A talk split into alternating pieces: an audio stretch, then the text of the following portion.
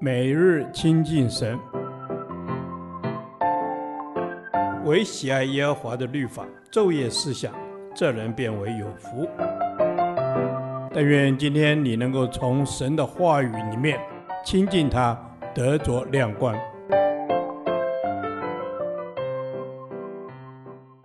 希伯来书第一天，希伯来书一章一至十四节，更美。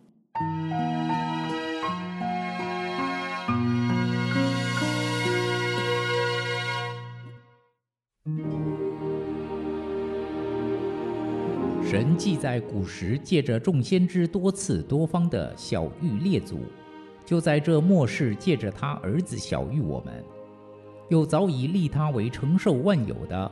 也曾借着他创造诸世界，他是神荣耀所发的光辉，是神本体的真相，常用他全能的命令托住万有。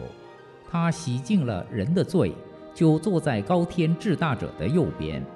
他所承受的名，既比天使的名更尊贵，就远超过天使。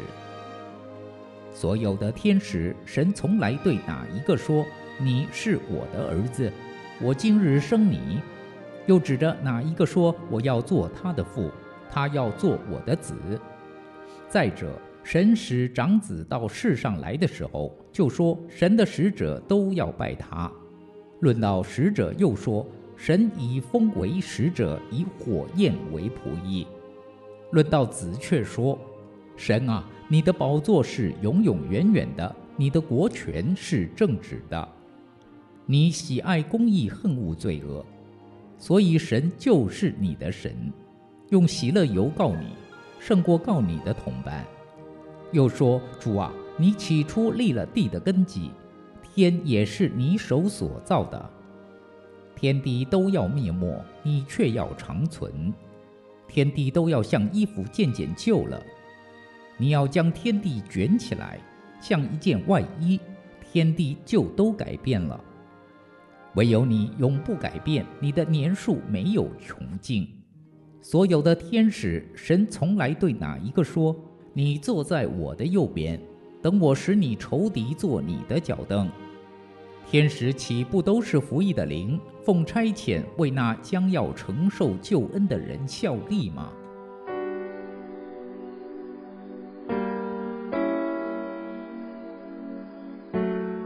希伯来书的作者不明。但从整卷书却能清楚看见，这是一封写给希伯来人，也就是犹太人神选民的书信。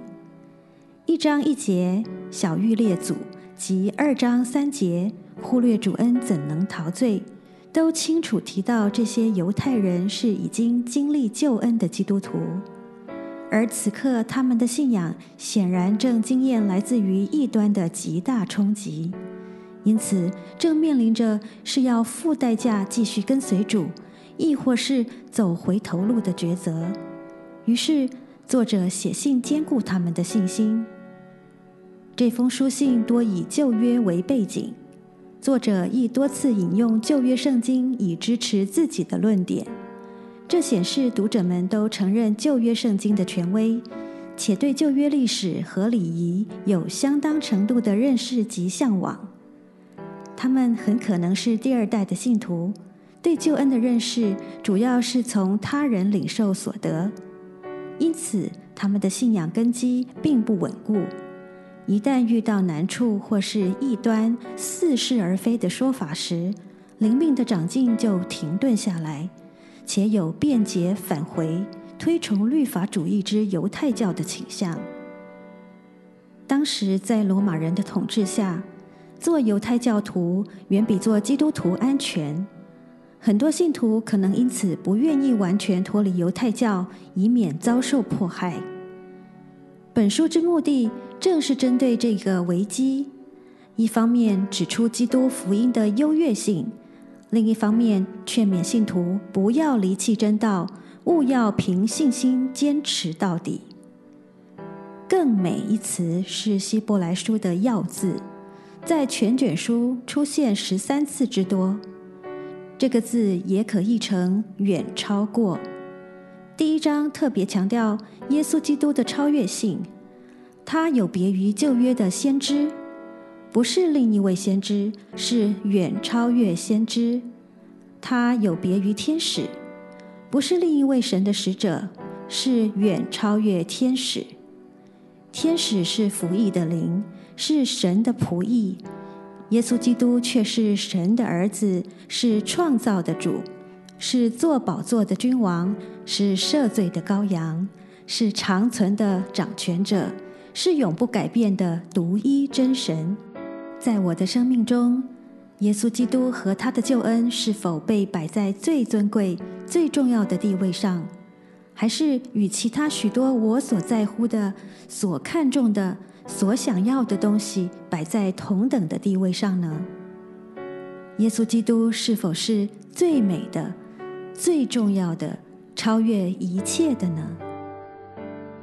三位一体的真神，我向你献上敬拜与赞美，唯有你配得一切尊荣与颂赞，因为国度、权柄、荣耀全是你的，直到永远。阿门。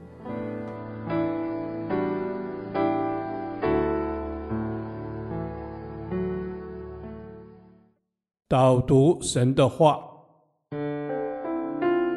希伯来书一章三节，他是神荣耀所发的光辉，是神本体的真相，常用他全能的命令托住万有。他洗净了人的罪，就坐在高天至大者的右边。阿门。是的，主，你就坐在高天至大者的右边。因你是神的儿子，你是我们的救世主。嗯，你创造了万有，你也为我们成就了万有。阿门，阿门。是的，主啊，万有都是本于你，认识你就是认识神。愿我们更深更深的认识你，愿我们的生命也扎根在你里面。愿主你的话成为我们生命的根基。阿门。主，你的话是我们生命的根基。耶稣借着肉身，就将天赋完全的显现出来。主啊，你就是神荣耀发出的光辉。认识耶稣，就是认识我们的阿巴父神。阿门。是的，主，认识你就是认识我们的阿巴父神。愿你的话语成为我们生命的根基，成为我们脚前的灯。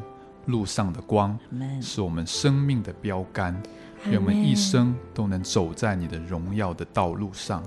阿门。是的，主啊，愿我们的生命因着你可以散发出光辉，可以散发出像主你的馨香之气，以至于别人可以因着我们的好行为来归荣耀给我们在天上的父，使我们的生命在你里面有根有基。阿门。是的，主，你洗净了人的罪，没有一样罪是主你不能够赦免的。只要我们借着圣旨来到主你的面前，主啊，你必定可以赦免我们的罪。